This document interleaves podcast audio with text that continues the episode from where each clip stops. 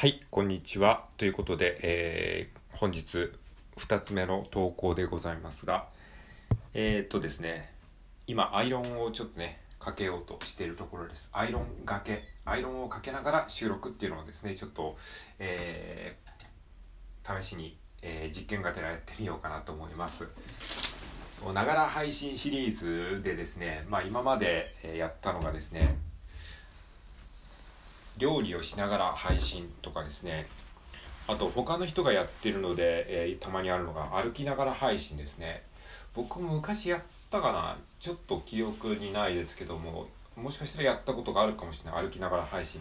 外でね配信したことあるんですよね。公園とかに行ってね近所の公園とかに行ってそこで収録したことはですねあのあったんですけど外はねなんかね風の音が入ったりしたりするっていうのとあとね歩いてるとね話に集中して周りが見えなくなっちゃう場合があるので、まあ、僕の性格上の問題なんですけどまあその辺がちょっと危ないかなっていうのがあってあんまりやってないんですけど。まあ家の中であればねこう自分しかいないのであのそんなにこう、えー何かにぶつかるってことはないのでえっ、とちょっと今ねアイロン台がガクッと下がりましたけどはい、えーやっていきたいと思います。ということで、えーアイロンをね、かけながら、今ね、あの、えーズボンをね、あの、ズボンっていうんで、パンツっていうんですかね、はい、あの、えーアイロンかけてます。ということで、えーやっていきますか。はい、今、えー霧吹きをね、かけております。あこれ実況中継じゃないんですけど実況中継ではないんですけど、えーまあ何話そうかなってなるときとりあえずねあの今やってることを実況しとけば間が持つっていうねそういう、えー良さがありますよねこのながら配信の、えメリットというかですねはいそういうのがありますねいやーなんかねあのーもう年末ですよね本当に。まあ今更言うまでもないですけどもう12月の今日は15日でしたっけ？いや本当早いですよね。まあ早い早いな。なんか12月まあこれみんな言ってるけどねみんな言ってることだから別にねなんかこう早いって年末早いですねっていうのもなんかちょっと野暮な気がするんですけど。いやでも本当ね早いですね。もう気がついたら15日ですよね。なんかこの間12月になったと思ったらえもう15日半分ですよ。もう半分。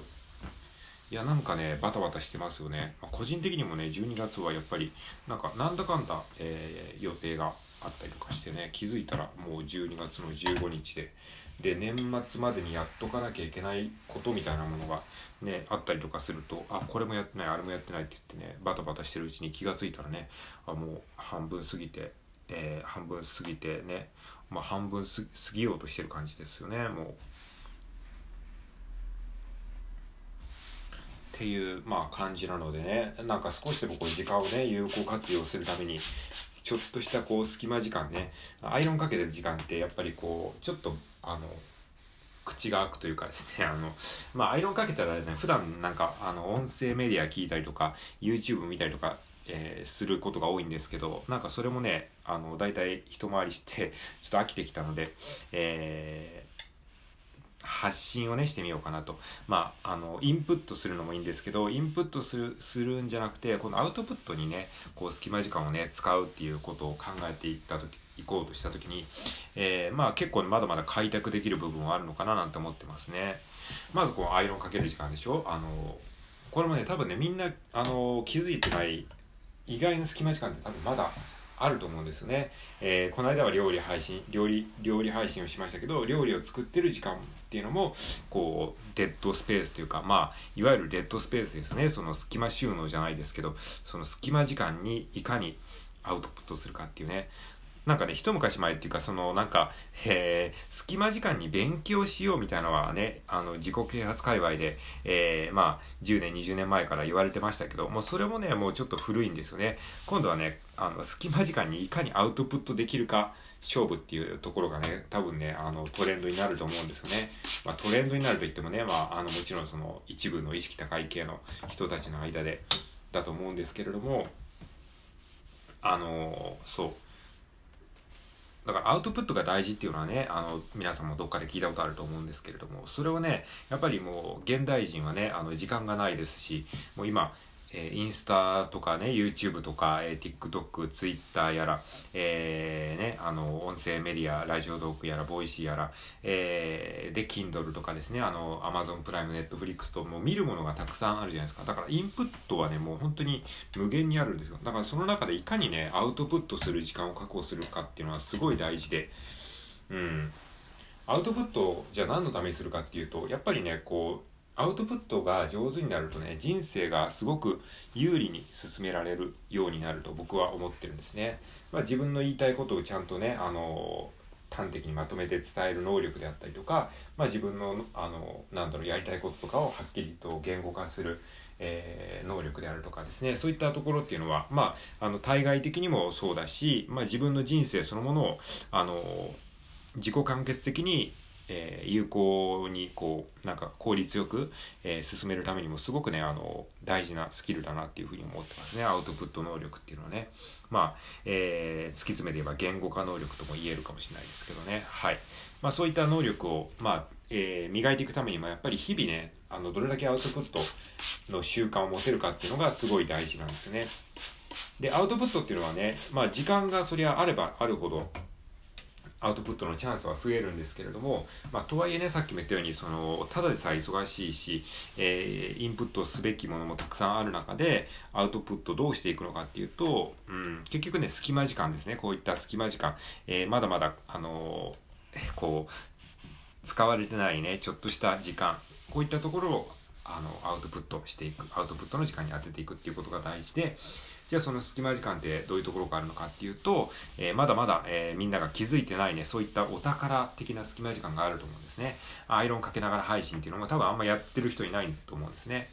だからアイロンをかけながら配信できるんだっていうところもね、やっぱりやってみて気づくというかね、そういうところがあると思います。あとはね、さっき、あの、一つ前の放送でやったんですけども、花本を叩きながら配信。これもね、あの、楽器練習っていうね、あの、一つのその、まあ、えー、作業じゃないですか。で、楽器配、楽器練習っていう誰もがやってる、えー、何気ない作業。まあ、誰もがやってないか、誰もはやってないんだけど、まあ、あの、楽器やってる人だったらね、楽器練習っていつもやってるじゃないですか。やってると思うんですけれども、それを、また、あの、アウトプットの時間に当てれば、一石二鳥というかね、楽器の練習もできるし、自分のアウトプットの、まあ、えー、訓練にもなるという、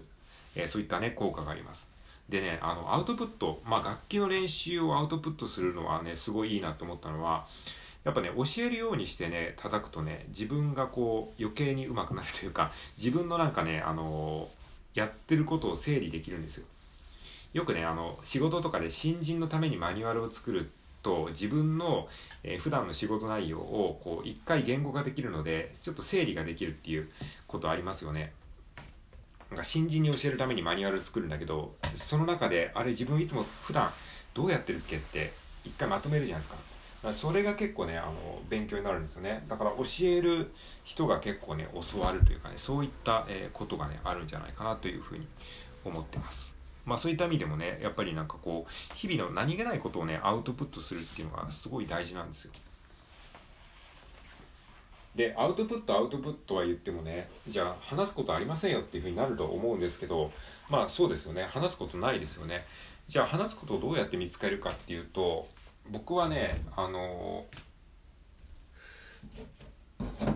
今日学んだこととかね今日学んだことっていうなんか自分の中でちっちゃなね裏テーマみたいなのを持っておくといいと思います。今日学んだことっていうふうにか今日学んだことをラジオトークで話す。何か学びってあるじゃないですか絶対に、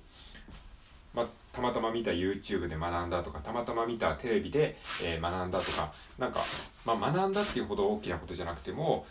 なんかちょっとしたこう小技みたいなものがテレビとかで流れてきたらそれをメモしておいてそれをラジオトークでみんなにシェアする感じであ今日テレビで見たこれなんだけどすごい良かったんですよ。えこれって何かっていうとみたいな感じで。で自分で説明することによって自分の理解も深まるしでシェアすることによってもしかしたらそれを知らなかった人がへえそうなんだっていうふうになるかもしれないし。まあ聞いてる方にとってもメリットだし話してる自分にとっても、まあ、情報が整理されるっていう意味でメリットなのでそういうねなんか一石二鳥効果があるので話すネタがない人はなんか今日学んだこと何かなって思って考えてみて今日学んだことを一つ、えー、シェアするっていう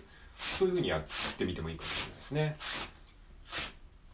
あと今日、えー、今日良かったこととか、まあ、えー、そういったことを話すとか、まあ自分の中であのラジオトークではこれを話そうみたいなものをちっちゃく決めておくと、えー、割と話すネタに困らないかなと思います。なんかね、いいこと話そうとかって思っちゃうとしんどくなるんだけど、本当に些細なこと。まあ、今日食べたものとか、もうそのぐらいでも多分いいかもしれないですね。今日食べたものは〇〇なんですって言って、えー、なんで食べようかと思ったかというと、えー、最近こうだからこれを食べようと思いました。で買い物に行ったら、えー、この材料がいくらいくらで売ってましたとかって、まあ、そこからね話題を広げることは多分ねできると思うんですよね、えー、今日食べたものとかですね。はい、